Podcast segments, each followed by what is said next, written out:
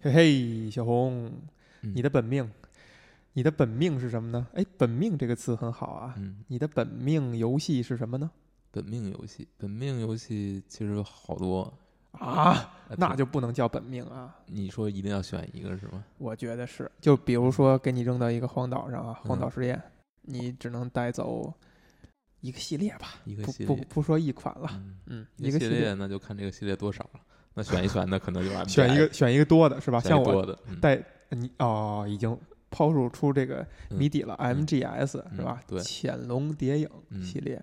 这系列我觉得应该是咱们自从这个开始这么有规律的聊天儿呢，聊的最多的一个话题了，应该是啊，咱们已经聊了很多很多次了。但是距距离上一次聊，可能已经有个好几年了。上一次的时候，可能连，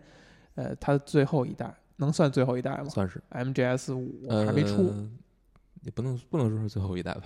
嗯但在你心里它一它是最后一代了。嗯，现在都不好说，但有可能是哦，不好有说。可能是。所以发生了一个什么事儿呢？就是这个制作人小岛秀夫离开了他的制作公司，哎，科纳开发这美，对，嗯开发这个系列拥有版权的科纳美、嗯，科乐美，科乐美，对，啊嗯，之后的作品还能不能叫 MGS 呢？很难说，不，好说。或者说对于玩家来说，它还是不是之前这个有这个原始创创始人掌舵的这个系列呢？嗯不是很好说。嗯嗯，这个事件在在我看来，它是存在这么一点，就是，呃，我我站在一个外人角度，我觉得是科乐美已经决定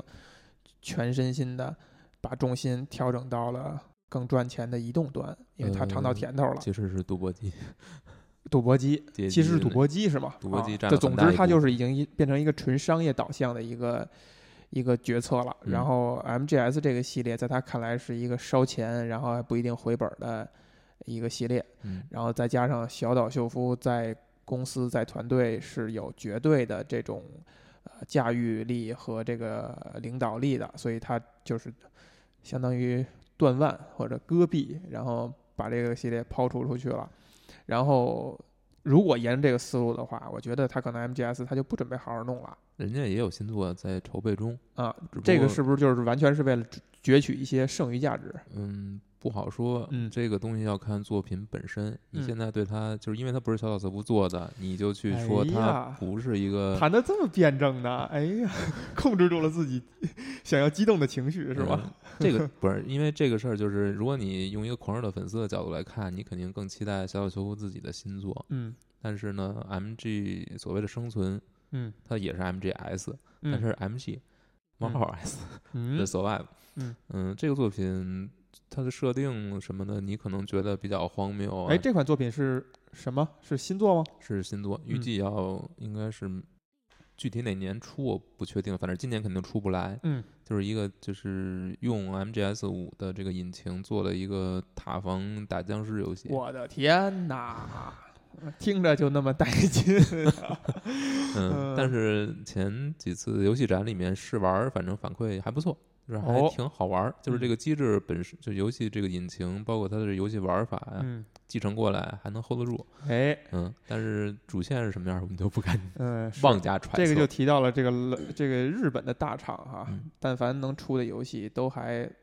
呃，说得过去，都还嗯基本上过个水准线以上，不会让你觉得一下就扑街扑的那么厉害。这可能就是就是日本的游戏制作者跟美国的游戏制作者之间的一个区别吧。哎，嗯，我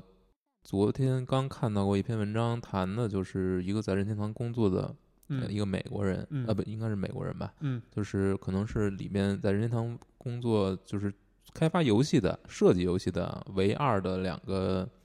外国洋人人，外国洋人之一，他是不是哎美国人我也记不清楚了。嗯，但是他反正是谈白人，他谈了一下日本制作游戏和美国制作游戏的很多不同点，哎有一些很有意思，嗯比如说，呃，美国就是外欧洲人或者说美国人、欧美开发者，他们在构思游戏的时候，他们是会用很多测试人员，但是日本人就是测试过程会非常漫长，哦，但是日本人的他们的一个理念就是，如果你把这个就是如果测试占用的地方太多，反馈这种对游戏的修改占了很大部分的话，是嗯你设计者的无能。无能，他认为这是你推设计卸责者任把自己的责任，就是你没有构思好这游戏应该怎么玩儿，你嗯你交把给了其他你人，把这个交给了测试被测试者。嗯还有一点就是，嗯，就是欧美游游戏开发者在设计自己的游戏的时候，讨论自己游戏该怎么设计的时候，嗯内部会议上他们会经常提到其他游戏的名字，哎，但是，呃，但是日本开发者会很避讳，嗯，就是能不提就不提。他们对于这种创作权的独，就是把原控把控是非常有这种自尊的。哎，这个点说的非常的精炼啊，非常然后有意思。因为这个人现在在任天堂，嗯但是他之前是在《乾隆电影五》的开发过程中，他是参与过开发的，哦，嗯。然后他就提到，在《乾隆电影五》的开发过程当中，嗯只有一次提到过一款游戏，嗯就是他在所有的开发会议中，他所听到的就只有一次嗯，提到，应该是《孤岛惊魂二》，孤岛惊魂二。除此之外就没有了。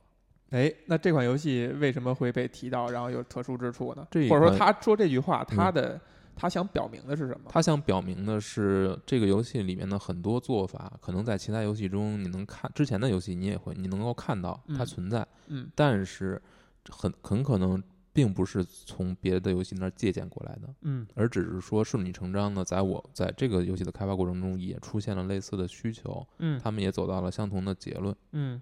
但是他们也就没有绕过去了。呃，肯定会有些许的不同，嗯但是你会仍然，你会，你可能会觉得他们是借鉴，嗯但可能人家不是借鉴，嗯，他可能在那基础之上做了一些演进。对，所以、嗯诶或者说他没就其实就没有那个基础，他并不是因为没那有个那个基游戏础就是而才做的，不约而同的走过去，不约而同的走到同样的啊路线，只是时间点不一样。呃，这个我也听到过一些类似的言论，就是说，首先呢，刚才你提到那点，就是呃，欧美开发者或者游戏制作公司，其实他们对于抄袭与否是不在意的，或者说对于借鉴、对于跟其他游戏像，他是不在意，就这事儿不会进入他的脑海，他不会去刻意的去规避啊，去嗯思考或者嗯去怎么样，他就觉得我我产生这些想法都是我经过吸收消化而产出的，就算是因为我借鉴了，是因为我觉得这儿这个合适。然后呃，他们更多的确实是市场导向，就是尤尤其是这这种商业作品啊，确实市场导向，就是已经被验证的机制，已经被验证的搭配嗯组合。而日本呢，我听到的消息是说，呃，日本的开发者会刻意的回避其他游戏。这个回避不光是说在会议当中不提，而是说如果一旦其他游戏做到这一点了，他就尽可能的绕开，就是我不去呃触碰已经对这个人也成功的也东西提到过了，就是他说，嗯、欧美的开发者可嗯能对，呃，就是他会大量的玩其他的游戏，嗯同时呢，它在开发过程中，嗯、也也就是不会规避这些，但是，呃，呃，而且它在整个游戏的立案的阶段，嗯它会将很大的重心放在商业层面，嗯，就对是，它会很重验证重视商业这上部分。嗯但对于日本开发者呢，起码他说任天堂任天任天堂内部，嗯，他是会非常，呃，他会将绝大的精力放在作品本身。哎可能他说他跟任天，比如说，呃，就他说的是这样，他在内部开发他是觉得嗯在立案过程当中，他们考虑的是游戏怎么游戏怎么好玩儿，嗯或者说游戏怎么能够做到，呃，就说来就是游戏创作部分的，嗯商业部分很少。嗯然后今天我又看到另外一篇文章是谈那个水，呃，水银蒸汽这个工作室，嗯就是之前做呃《恶魔城暗影之王》三 D 化的那个系列，哎他们最新的作品是《银河战士》只有一个复刻版哦 GB 版的重置，相当于添加了大量内容。 GB 版的 GB 版的《萨姆斯归来二》。嗯二《萨姆斯归来》嗯银河一银河战士二，哦，他然们后移是植外包到，，他们是外包，相当于，嗯然后一嗯做到了 3DS 上，嗯马上就要出了。嗯嗯这部作品，呃，他现在接受采访时，他谈到跟任天堂的这种合作，嗯他就说，任天堂跟他们的合作，百分之八十的内容嗯，是游戏创作方面的，要求非常高。百分之二十内容是商业层面的，如何发行什么这那乱七八糟的，就是他们会非常注重自己的内容。这个本身因但为他们但是一但个就是制作公司嘛，是跟其他的对比，嗯啊跟其他对比，任就是天堂人家任天堂当然是一个发行商啊，嗯是嗯对，是，嗯这挺有意思，还让我想到了就是刚才你提到的这种呃欧美呃游戏开发与日本的这种区别啊，让我想到了就是伟大的著名的乔布斯啊，已嗯逝的乔布斯，呃，其实是一个他。在苹果公司里有一间屋子，类似于冥想室，他时不时就会进去，然后冥想很长一段时间，就会想到一些新的产品的创意啊，就是自己去干这个事儿啊，不像刚才你说的，呃，是洋人是习惯讨论啊，习惯去看其他的竞争对手。但是前提是什么呢？乔布斯是一个在思维层面上非常日化的一个人，他对日本的文化是很向往的，所以其实这也是统一的，就是他在，呃，创造过程中其实是深受日本的习惯和文化的影响。我觉得这是一个很有意思的话题。嗯嗯，有意思的在哪儿呢？就是作为一个游戏开发者，嗯你要不要去玩别人的游戏？这是一个必要条件，还是一个可有可无的条件？嗯，你觉得呢？我我现在其实觉得，嗯，我很难判断，因为我觉得，如果你要是你要不玩别别家的游戏，你不了解这个整个业界业界的动态的话，你可能做的游戏会有会有一些脱离时代的，或者怎么样。嗯但这个呢，另一方面呢，如果你确实不不玩，也有可能你创作的东西就是很独特的，你没有受到他们的影响。只是说，我觉得玩不玩可能并不但重要，但重其要实的是很很容易闭门造个轮子嘛。对，是对有吧是有这个问题。嗯但有可能就是，那你也避免了一个问题，就是你做的肯定跟别人可能不一样。嗯，这个问题其实我的感觉是说，一个人在创造或者说在产出的时候，他有一个人的习惯，就是这个人可能很早就会确定一个人他在创造过程当中的呃习惯，就是他到底是会把脑海中这些积累的信息怎样的排列组合，他是会刻意的回避一些东西呢，还是说他不在意重复前人的所得？我觉得这是一种习惯问题，就是你想问题的时候、想事儿的时候是凭空想出来的，还是在某个基础之上进行修修改改，然后去靠其他事物来给你创造灵感？呃，为什么咱们今天提到了 MGS 呢？是因为什么呢？啊、你最近在干一个什么事儿？对，因为我最近在嗯、呃编 MGS 五的艺术设定集这本书，哎，呃，严格说来，呃，这个本体艺术设定集的本体其实文字量并不是很大，嗯嗯、或者说其实挺小的。嗯嗯，然后你们然后我们为了给这套书增加一些附加的价值，或者说弥补这个书里面文字不够多的这个缺憾吧，嗯我们自己呢就是找到了一些对 MGS 系列非常了解、非常有热情，嗯，嗯有很深沉的爱的作者哎，来。集结了几篇文章，出了一个小册子，小册来和子这个书捆绑销售。首先啊，我很好奇，就是你觉得这个行为，就是你在做的时候，你在做这个行为的时候，我指的行为就是纠结，你觉得认为对呃 MGS 系列相对熟悉，然后可以可以进行思考，然后并产出的这些人去写这个东西，你会很有信心的觉得他对于所有跟 MGS 相关的人是有价值的。你会很有信心。呃，我我认为会有，但是我在编这个书小册子的过程当中，其实遇到了很多困难，哎，就是因为不同的作者的行文风格不一样，嗯他们是否能够把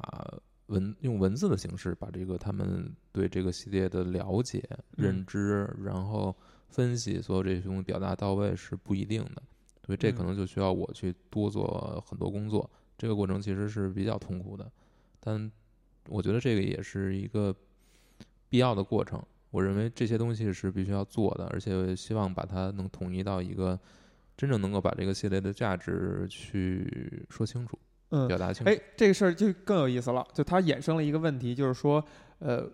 谁谁有资格，或者说谁有能力去判断这个事儿，就是到底这个东西是不是达到了一定的价值，还是说我只呈现某种程度上的一个断片儿，一个一个真实的面貌就可以了。比如说这事儿我瞎说啊，两种做的方法，有可能你找的这几个人已经在这个领域是大家公认的大拿，或者说比较厉害的，然后他们所有的产出不再做任何的内容层面上的调整，那就是其实就是这个时代的一个断面儿，就是在这款游戏创造的这个亚文化的小圈子里边，这些有代表性的人，他们有资格说出话，他们的话就代表这个一个现象一个断面儿。那那你所要做的可能是真实的把它反馈出来。还有一种方法就是，呃，哪怕是你或者说你和其他几个作为类似于评审委员会这种，你们有资格决定，呃，这些东西是不是合乎要求，是不是有价值？我觉得首先没有人能够完整的再现这个系列，嗯去把它的所有优点、所有这些有价值的东西都说清楚，嗯，是没有人能够做到的。嗯这一点你已经不用去想了，哎它永肯定是一个侧面。哎，第二就是我选的呃邀请的这些作者，确实是对这个系列非常热有热情，嗯然后非常呃喜欢它，非常了解它，嗯，因为都是从 MGCN 来的，嗯，这个是国内最知名的，一个 MGS 亚文化的一个小组织，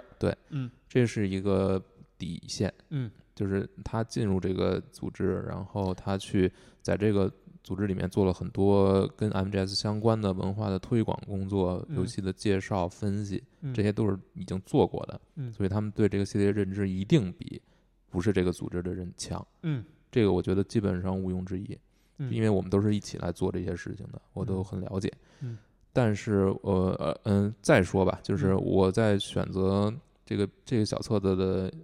过程当，就是内容的过程当中，其实是分了几个侧面的。嗯，对我先帮你找补两句啊好。这刚才那句话说的太决绝了，因为，呃，这能进入到这个圈子的人，嗯他们的产出一定是被验证过，呃，相对有价值的。但嗯是不排除有一些 有价值的东西，它是它和和相关的人他是没有进入这个呃，这个对圈子对，是啊，这是一定的。呃我刚才已经说过，它一定是片面的嘛。嗯就是这个组织，它也有自己对于这个，因为它对这个系列是有爱的，嗯所以它很多东西也未必能够以一种非常客观的形态哎去展现出来。嗯所以呢，我觉得它就是一个补充，嗯。它不是一个我作为一个一定要作为一个官方的东西去。其实某种程度上是一个是一个时代断断断面儿，它就是肯定是一个断面，嗯就是不用某种意义上，它一定是。哎，但我们想做的就是尽量让这个断面能够客观一些，能够嗯明白了深入一些，嗯从各个方面去看这个作品、嗯这个系列。嗯，嗯所以这个小册子是从哪个角度先切入进来写的呢？嗯先说一下结构吧，嗯大致结构就是会有一篇序言，嗯然后会讲一下我们这个小册子的目的，然后我们到底要讲什么东西，内容简介一下。嗯其后呢，会有四篇文章，嗯都是相对来说比较长的篇幅。嗯呃，会从各个角度来谈《乾隆鼎》系列，有去谈它的游戏玩法的，有去嗯谈它的设定的，嗯有去谈它的剧情的，有嗯去谈 游戏中的呃很多有意思的东西的小小小小的这种设计的嗯这几个方面共同就是相当于几个侧面吧，嗯，来展选了几个角度选。了几个角度，对，嗯你你首先提到就是游戏玩法，因为对之前多次聊《潜龙谍影》这个系列啊，虽然我没有真正的玩过，但是给我已经有一个强烈的感觉，就是这个系列它可以说是开创，也可以说是把这个形式发扬光大，就是潜入这种嗯游戏特殊的呃互动形式。并且它很专注于在这个模式上，专注了很久很久，几十年啊，然后专注于把这一点做好。所以其实游戏玩法主要谈的是这一点。潜入。嗯，我不知道你有没有玩过类似的游戏，嗯但我个人其实并不是一个善于潜入的人，潜哎玩这种游戏的人。嗯可能这个系列对我来对我来说，潜入过程反而是我最疏远的一个部分。最疏远的部分。就是我不会感到其中的乐趣，但嗯是我能明白它的乐趣在哪儿。嗯就是跟一般的大开杀戒的这种类似这种游戏相比，嗯呃，潜入带来这种刺激感是更高的，嗯就是你那种肾上腺素飙升的快感很快就会消失。其实，嗯，大部分游戏里面都是这样。但是说潜入的你说快杀杀砍砍的这种杀是杀吧？砍砍的，对嗯，嗯，但这种组游戏其实是在任何时代都是去占据绝对主流的。你说杀杀砍砍。对，嗯，你你动脑子的永远会是一个小相对小众的，哎，对哎，哎呀，这个话题要不要展开聊一聊呢？其实挺有意思啊。可以啊就比如说，呃，我们能知道有一款很神奇的游戏，但是越出越呃被大家所诟病，然后现在已经被大家遗忘了，就是叫 Commandos，呃，盟军敢死队，对对吧？盟军敢死队这款游戏的第一作出来以后，我觉得简直就是惊为天人。是的，我的印象里边，那个时候是北京第一次大规模的出现网吧这种事物。那个时候的网吧呀，基本就是一个联机房，就是你几乎在那儿是很难上因特网的，大家就是在那儿做局域网里边联机打一打红色警戒呀、打一打这个星际呀、呃那个时候会出现的单机游戏，其实，在网吧里边就那么几款，比如说《三国群英传》，再比如说就是《Commandos》这个盟军敢死队。当时呢，呃，家里有电脑的，呃，家教比较严的都不会允许你在家里长时间的玩游戏。那我们呢，就是会在网吧里边去过过瘾。那我觉得我大量的盟军敢死队的经验都是在网吧完成的。然后这种这种方式，当时让你就觉得这游戏居然还可以这么做，然后它的体验是完全的跟你以前对于游戏的想法是不一样的，然后你觉得非常的，你甚至对战争这个事物是很好奇的，就是你觉得很酷，就是每个人身怀绝技，然后你通过这种。很循序渐进的方式，而不是直接的冲突的方式，就不是我们之前脑海中对于战争、对于兵、对于大大兵的认知，你去完成一些任务。那你觉得呃 MGS 系列在这个层面上，给没给人一种很独特的感受，开创了一个就是或者说打开了一个新的世界？我觉得是，嗯嗯，为什么？嗯嗯，首先我说的初作吧，嗯我们现在一般会认为它是潜入类游戏的一个鼻祖，嗯，但你去看它里面的大量的东西你指的出作是 MG， ，MG、嗯 M Metal Gear，嗯呃，就这部作品 Metal Gear， ，Metal Gear， 我们往往会认为它是确立了这一个类型的，哎但是在、但是在它之前，其实有有很多作品都是有这个潜入元素的。嗯，说一个大家都知道的，就是吃豆人。吃豆人，对，呃，吃豆人嗯的游戏玩法是躲敌人躲敌人，嗯而不是追逐敌人。嗯，同时呢，就是尽管你有反杀的机会，嗯但是这个反杀的首先几率非常小，嗯，就只有四个豆子。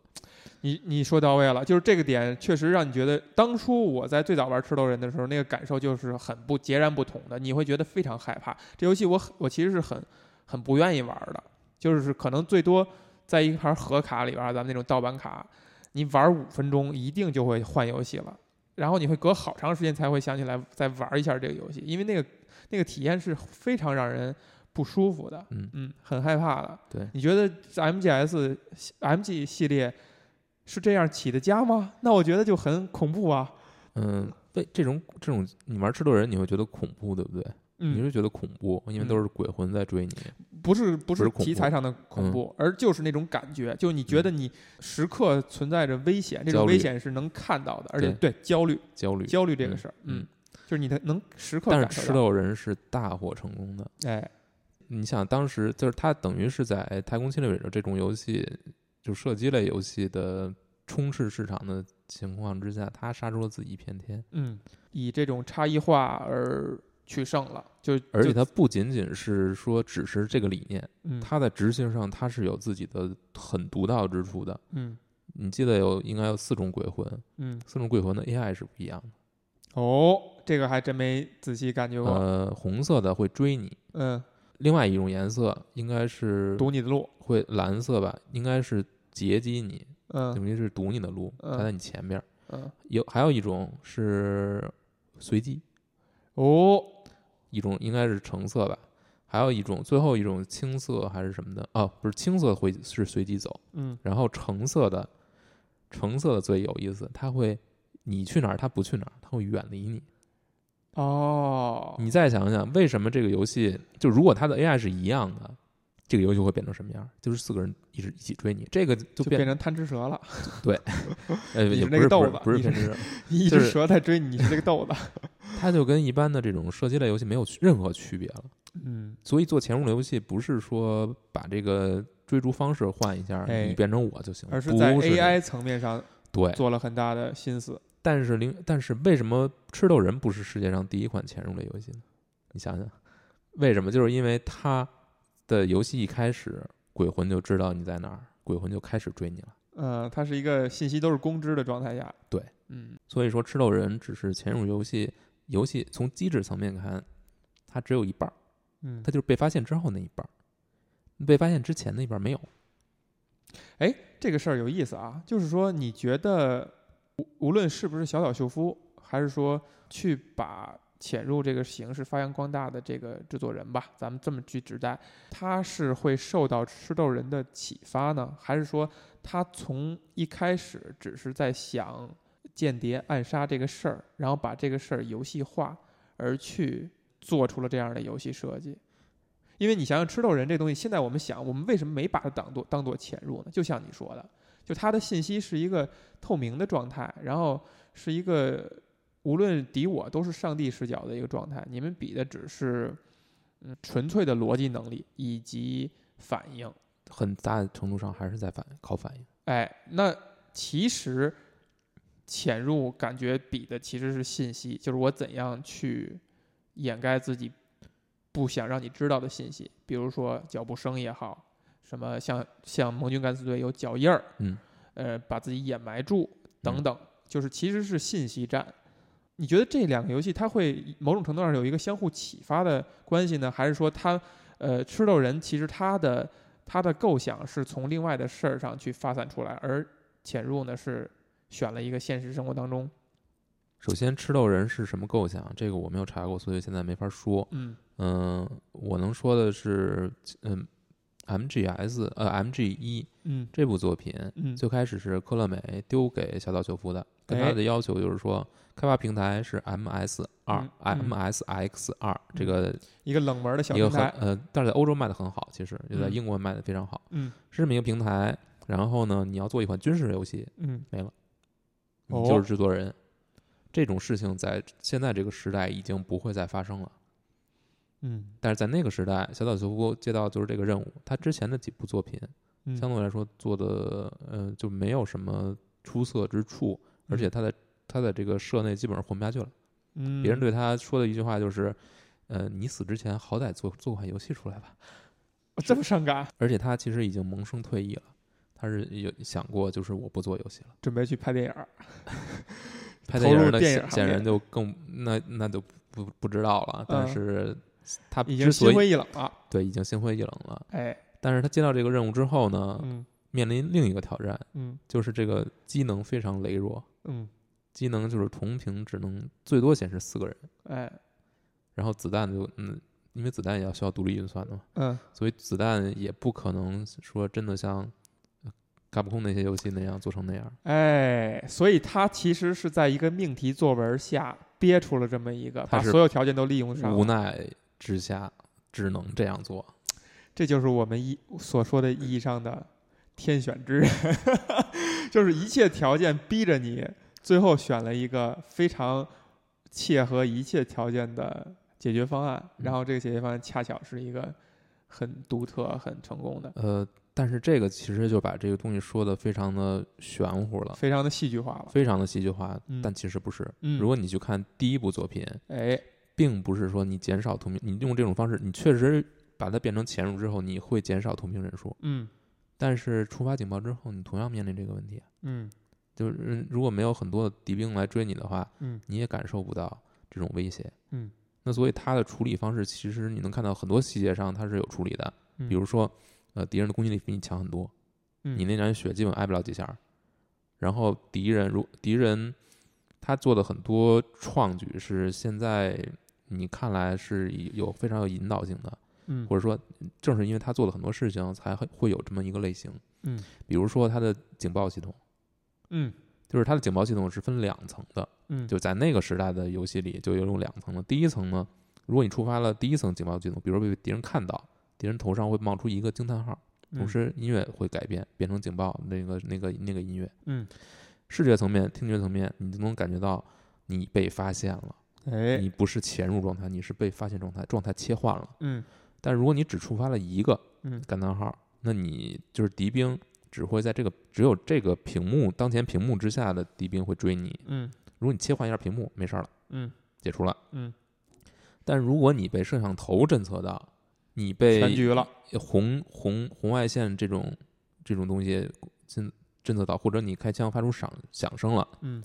敌兵头上会冒出两个惊叹号，嗯，然后他们会追你，隔跨屏追你。追你到死，同时它会不断的复有增援过来。哎，你要做的，你想你想解除警报，只有一个办法，就是把所有的追击的骑兵都杀死。嗯，你想这两层的不一样，其实就是我觉得就是跟之前的作品最大的差距。最最之前作品有一些也有这种状态切换的状态，嗯这，种设定，嗯但是它只有一层。嗯，但是这个就有两层。那两层背后是什么呢？是敌人行为方式的不一样。嗯，敌人行为方式的不一样，有两层就可以有三层，就可以有无数多层。哎，敌人的 A- 就是敌人的 AI，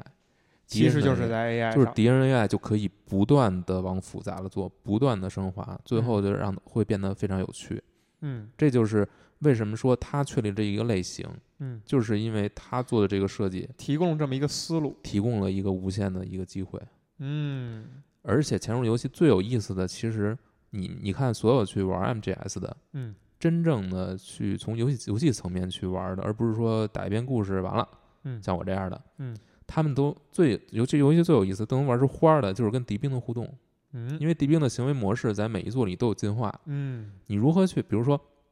MG 呃 S 二里面开始引入了小队的敌人是小队型那个 AI 团队 AI，、他们会配合行动，嗯，他们会包抄你，他们会给你扔雷，他们会组合攻击，嗯然后他他发现你之后，他可能先不是直接的去追你，他可能是先报告。哎，如果你把他那个那吃个豆通，人，你把他那个通讯通讯方式通讯器打坏了之后，拿枪打坏了之后，他就没法报告了。嗯就是这个层面会有无数的延伸。但我们先不说后面的作品，啊我们嗯就说 MG 一、这个层面，它做出了一一个革新，嗯，然后衍生了很多可能，所以这个是我觉得他做的最好的一个部分。嗯，其实就是提供了一个思路，然后开创了一种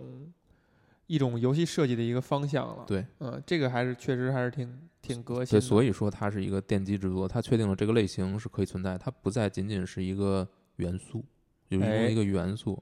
这个你在讲述这个过程当中哈，我捕捉到了一个非常有趣的点，就是你在玩这个游戏的时候，你在互动上是选择了最简方式就通关，嗯然后其实你是为了看这个游戏的剧情。对你对于潜入也好，还是这种复杂的与敌人 AI 博弈的呃游戏玩法，其实你某种程度上是有一点抵触的。那这个抵触点在哪儿呢？嗯，因为我觉得它是需要你非常去细动投脑入子非常动脑子的，而且你要，因为潜入不光是动脑子，就是它有两个方向，就是你首先你也要你在有没被发现的时候，你要观察，观察你的环境，观察敌兵的行行动规律，观察各种各样的这这种环境上的获取信息。获取信息，获取嗯信息之后，你要制定你的行为路线，嗯你要按照你的行为路线去走。嗯去行动，但这个行动是需要操控的，嗯你要有精确还要的有操控控、时间窗口的概念，嗯你到底要怎么走？嗯，然后所有这些是我觉得其实是一个你需要嗯手眼脑是一个综合是一的，个很综合的能力，嗯，但其实我本身并不是手残、哎对，脑也残， 脑脑也残， 有有点太惨了啊！这么一说有点太惨了嗯。嗯也不嗯怎么怎么说呢？就是我觉得它是一个挺需要你去投入的，但是我就我也愿意去投入，但是可能就是操控并不是特别特别的好。哎嗯，所以这又提到了一点，就是你在它是一款游戏啊，它是一款游戏的前提之下，它的游戏玩法是你不太擅长，嗯你愿意回避的，对，反而它成为了你的本命游戏，嗯，呃，那我们都知道这答案啊，就是它的情节是让是让你非常如痴如醉的。包括人物的设计以及它所叙述叙述的这个事情，那你觉得在所有的 MGS 系列的死死忠粉丝玩家里边儿，你代表多数吗？还是少数？我反而觉得可能是多数，可能是多数。这是为什么这个潜入就是这个系列能够成为一个大卖的作品，而不是一个小众作品的根本原因。如果它只是潜入层面做得好，其他层面做得一般嗯般，他对玩家要求会太高了。呃他你你是没有动力的，你是没有动力去嗯玩到最后的。但我觉得，比如说我们就说说 M G 一这个作品，嗯它现在现现在看来，它的剧情其实是很简单，相对来说简单，也有一些 twist 的，有一些转折，但是它嗯相对来说简洁简单，整个流程是也可以预期的，嗯并没有像后面作品那么复杂。但是你玩起来，你依然有这种冲动去把它打穿。哦为什么？就是它这种探索感，它对流程的设计、把控、节奏，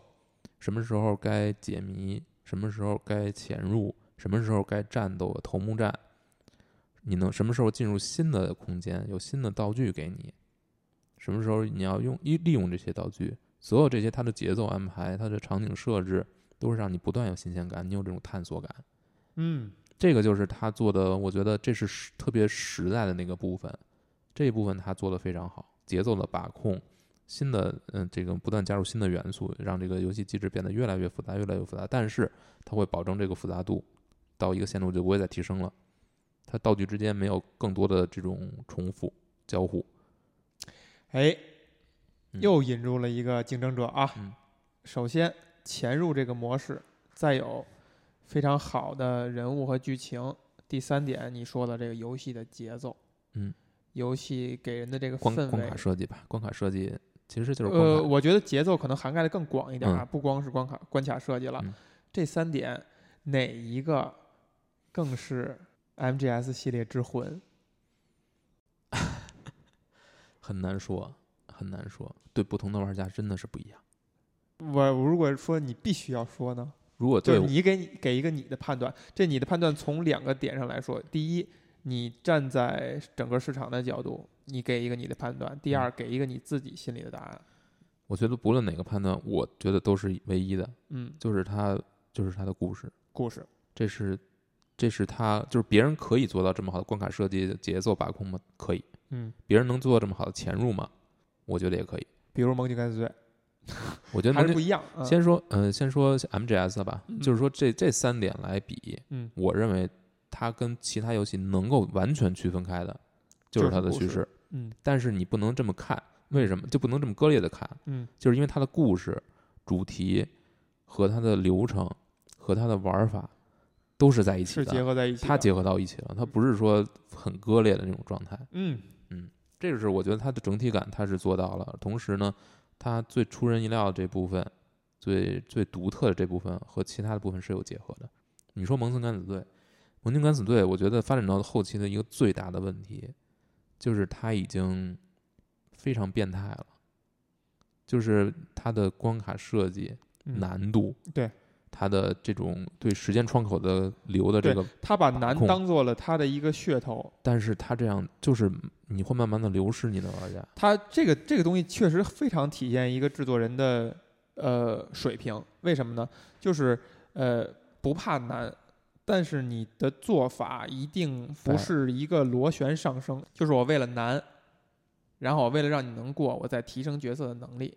然后我再做难。然后再提升角色的能力，这个螺旋上升就是一个错误的路。对因为盟军一为什么让我觉得非常的惊为天人，非常喜欢？他每个角色都非常鲜明，每个人擅长的东西，你觉得你是在有一个极强的把控，你让这些人经过他们各自擅长的部分的配合，达到了一个任务，你觉得非常爽快。但越往后做，你发现每个人越来越趋同，你所做的就是我是不是在你规定的时间和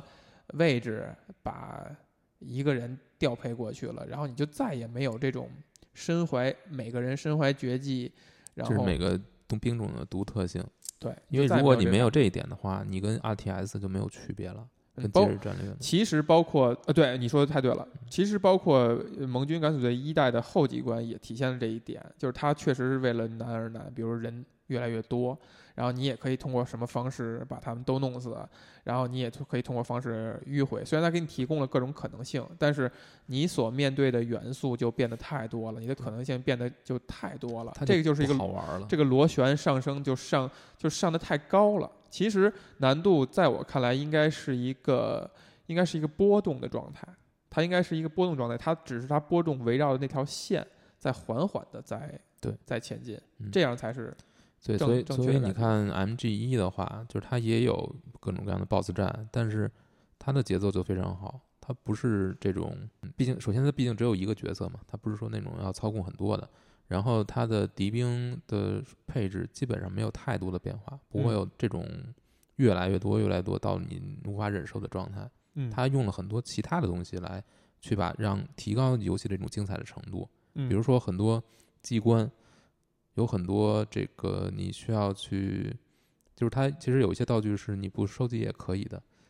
嗯，嗯然后这些东西的就是探索的过程会成为游戏的另一个核心的点，就是不断发现新的元素、新的可以拿到的道具、新的可以，然后再用这些新的道具去解决新的问题。嗯这个流程是让你觉得流程很充实，没有重复感，然后每一个阶段你你要你要运用的你要的你你需要你的操作、需要解决的能力都不一样，解决的问题都不一样。就是这个过程会让你觉得它是非常扎实的一个游戏，嗯，而不是说我就这些要素了，我通过码放这些要素不断的那个，让你感觉到就是只是在提升难度，没有新东西了，嗯就是这些就是这个机制了，没了。嗯，所以你觉得啊，刚才咱们提到的那三个因素，呃，潜入，然后节奏，嗯，和情节，他们之间有没有相互妥协的部分？或者说，你感觉没感觉到制作人小岛他更偏爱哪项？他会因为这一项而让其他的方面去做妥协？首先，我确实不太明白怎么叫妥协。就是你觉得某一个因素迁就于另外的一个因素了。比如说，我为了做这个，我为了把这个关卡设计得很好，这块情节就变得牵强了。嗯我为，但是我为了凸显的是，我增加了这种互动方式，然后这个关卡我设计得很精巧，但是情节你觉得哎不太合理，或者人物在这儿不应该是，呃，就情节发展到这儿不应该突然做了一个这样的转变，它只是为了这个关卡设计。嗯，起码对于 MG 一，起码对于 MG 一来说，它的情节相对来说比较简单，哎，还没有遇到还没有这种明显的说有这嗯个问题。对，咱不能再说以前的作品了，因为嗯确实那个时候的条件不太一样啊。就是说，对它成熟以后，它呃已经有了完全的把控性，它可以几乎为所欲为的时候，会不会有？就其实这种妥协，某种程度上是有一是算是一些遗憾，就是他为了某些更所谓的更重要的目的，他牺牲了某些东西。我觉得肯定是有的。嗯，你比如说最明显的一个 MGS 四，哎，它有大量的剧情需要交代，有大量的人物需要串场，嗯，所以最后你它的关卡设置相对来说就比较短，就是哎可游玩部分和、和看电影看看这个剧情过场的部分之间的比例非常的不不匹配。其实牺牲了游戏节奏了。嗯，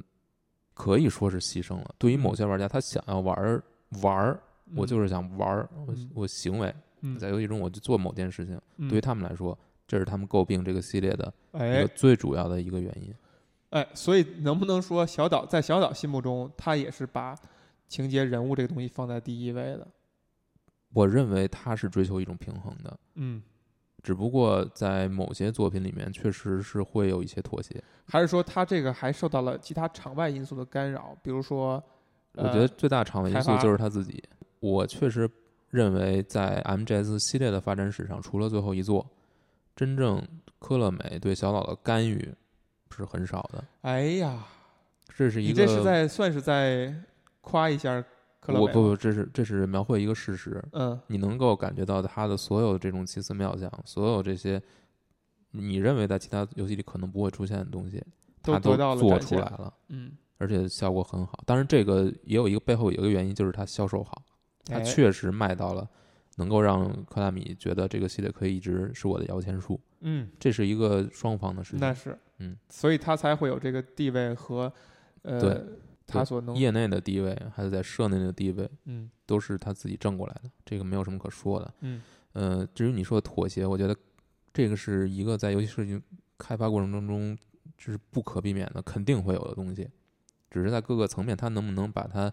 最小化，让你觉不出来这个地方特别的牵强。那那些你让你觉得出来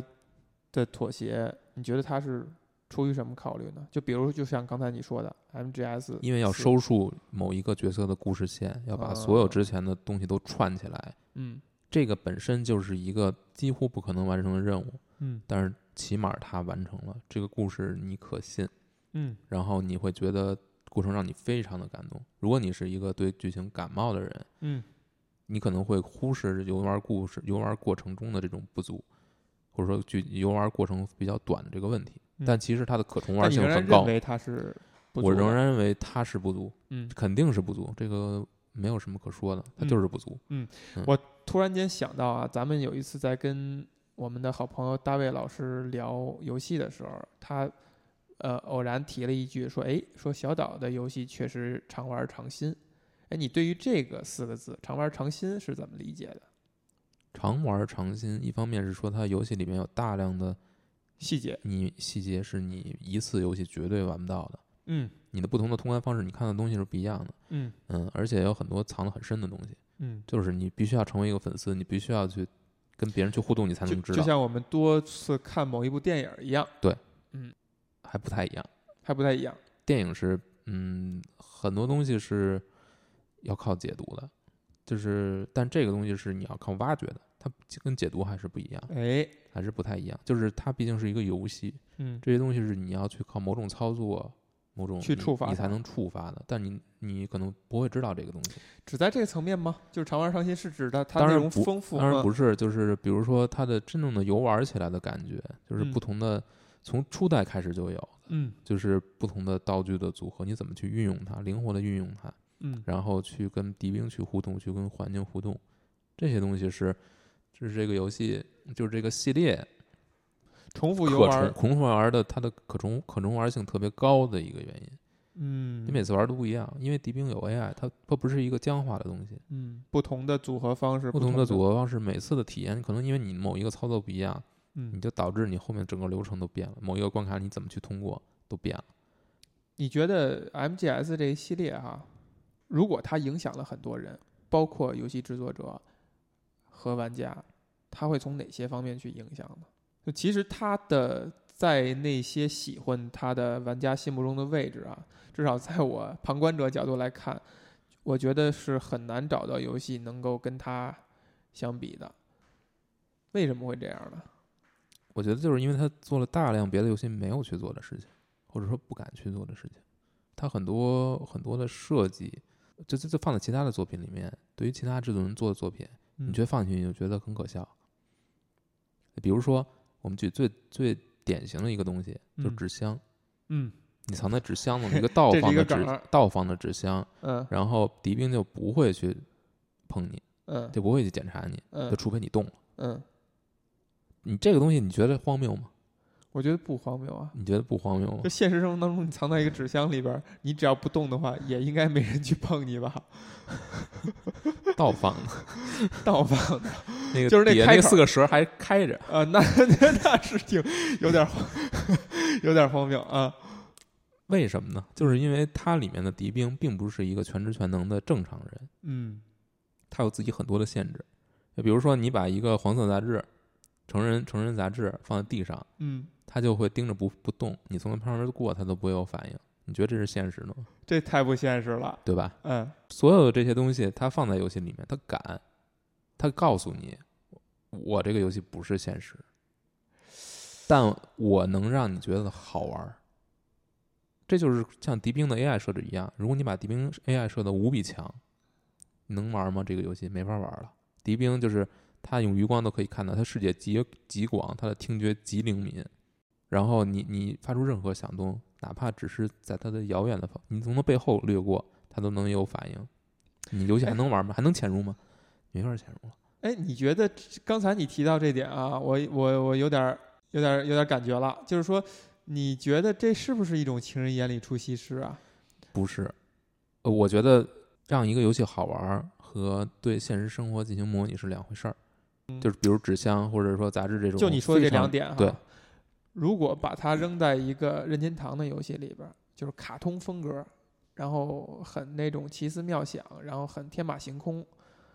可以。反而它是比很如比如如果《风之杖》里面有这个，你《风之杖》里呃也有潜入元素，不不不，塞尔达我觉得都有点儿呃有点儿写实了，就嗯就马里奥吧，嗯或者说这个什么马里奥基本上没有潜入元素。呃，比如说马里奥是一款潜入游戏的话，它那个风格是是适合这种偏戏谑性质的。对你在地地上扔一个，比如说你给那个给那个蘑菇啊扔了一个什么蔬菜，嗯他爱吃的东西，他就盯着在那儿不动了，好可以像还可可理以，解嗯，好像可以理解。但是你在画面看上去这么写实，这么你的主现题实的，主题是核武器、核哎，战争、这么严肃的一个东西里边儿，嗯你扔到这些元素的嗯话，超自然元素，包括所有的这些，包括心呃精神长廊、精精所以心你理是长廊能够读你的存档，说你喜欢玩这个 游戏嗯啊，所以这对，所以你说这是一种反差萌吗？我觉得这个就是，首先这个事情是只有是他最先做的，嗯这是一点。就是如果这个东西是你最先做的，没关系，你把它理解成一种无厘头我觉得是无厘头，它是对自己的一种，它是对玩家的一种放解松构。，为什么？因为潜入类游戏的玩家体验是非常紧张的，紧张，从头到尾。如果你保持这个状态的话，你不做这些东西，就玩家玩着玩着就就玩不玩不下去了，就崩了。就是我我太累了，我太紧张了，我我我歇一会儿，我什么什么什么的，我可能就再捡起来的，我的欲望非常淡漠，就是我我不想玩这，我觉得体验太不好了。就是潜入类游戏会有这个问题，如果你把敌兵就是尤其是敌兵的 AI 做的这样的话，然后你主题还是这么紧张。你最后就是我不想玩了，我我我玩个轻松点儿的好不好？我现在面前出现的就是一个，出现了一副景象，就是某一款、某一个作品的死忠粉丝，在以非常善良的心态 去去解释和揣摩这个作品和他创作者的思路，是一个非常可爱的景象。怎么把潜入做好玩儿，其实是一个挺有学问的东西。嗯你可能有不同的层次，然后每个层次你对应不同的玩法，有一些低级比较简单的这种，比如说就是就是绕着别人走，绕着敌人走，躲猫猫。所所以你看哈，他花了这么多年，是三十年，耕耘在这一个类型上，选取了这么一个角度。当然，他选的这个角度呢，可能是存在着客观原因的，就比如说第一代的那个机能的限制，种种的这些限制，让他哎把他逼到了这个角落，选到了一片，反而是开启了一片天地，衍生了两个问题。第一就是这系列这么多做的对比，在潜入上。它是怎样一层一层的发展这个类型的？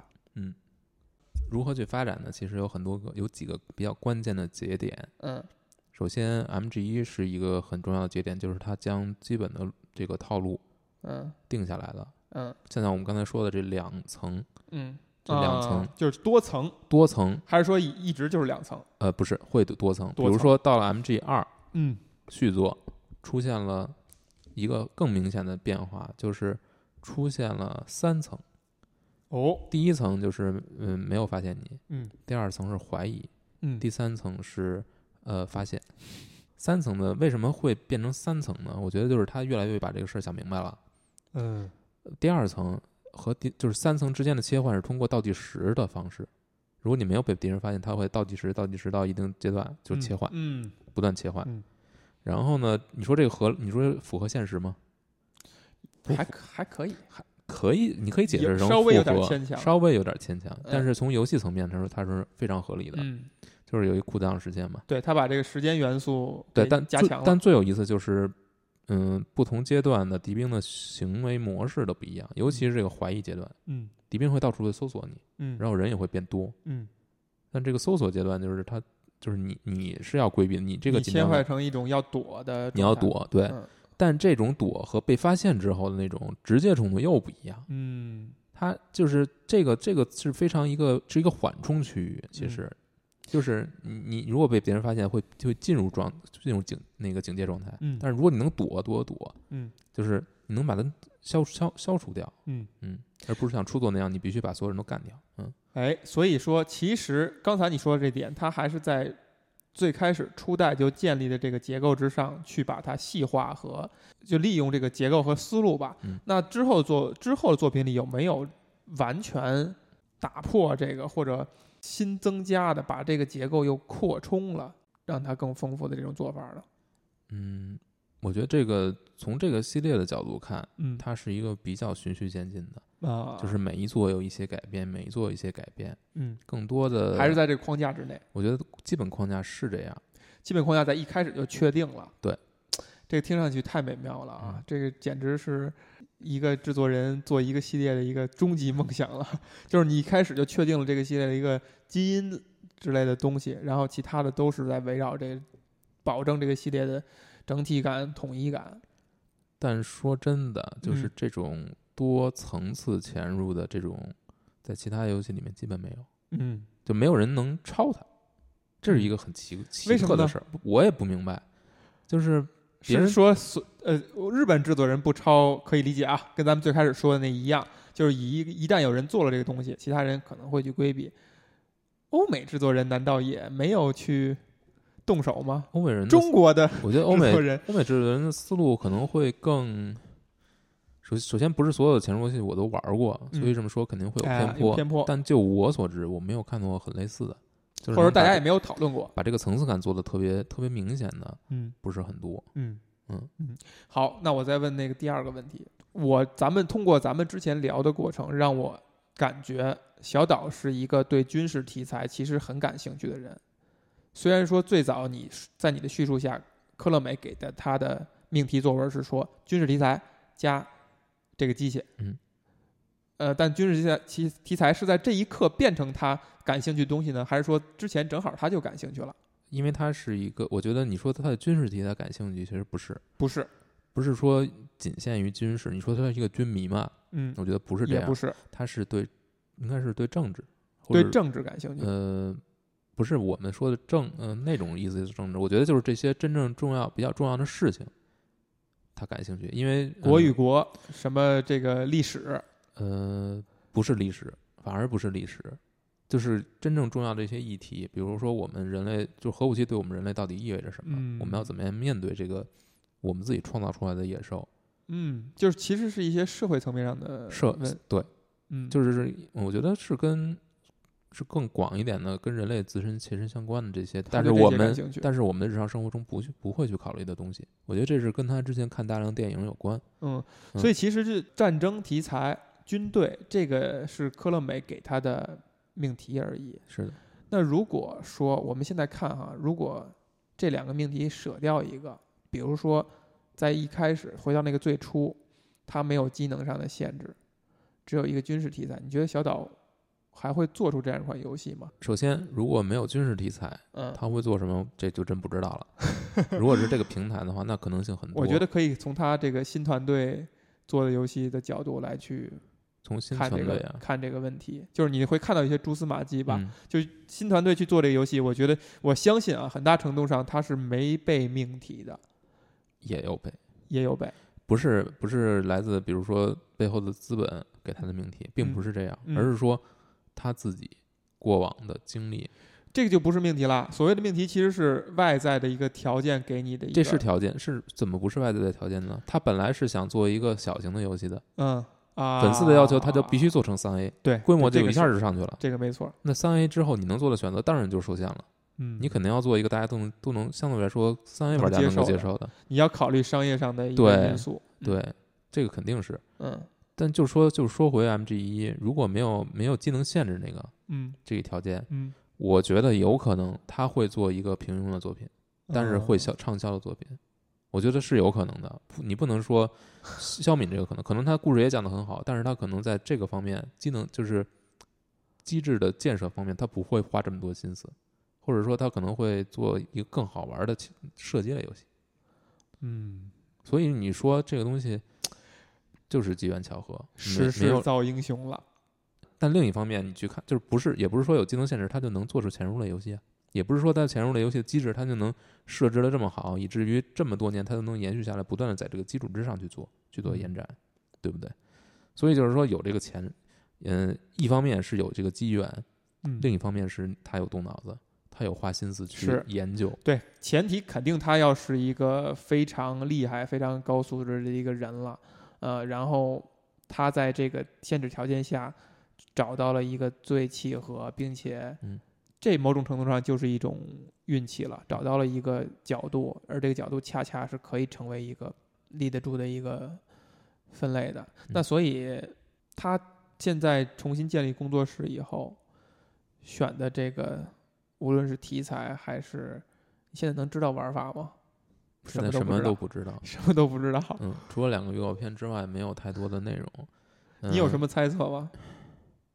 我觉得对于小岛秀夫的游戏，最好做的最好的猜测就是不去猜测， 因为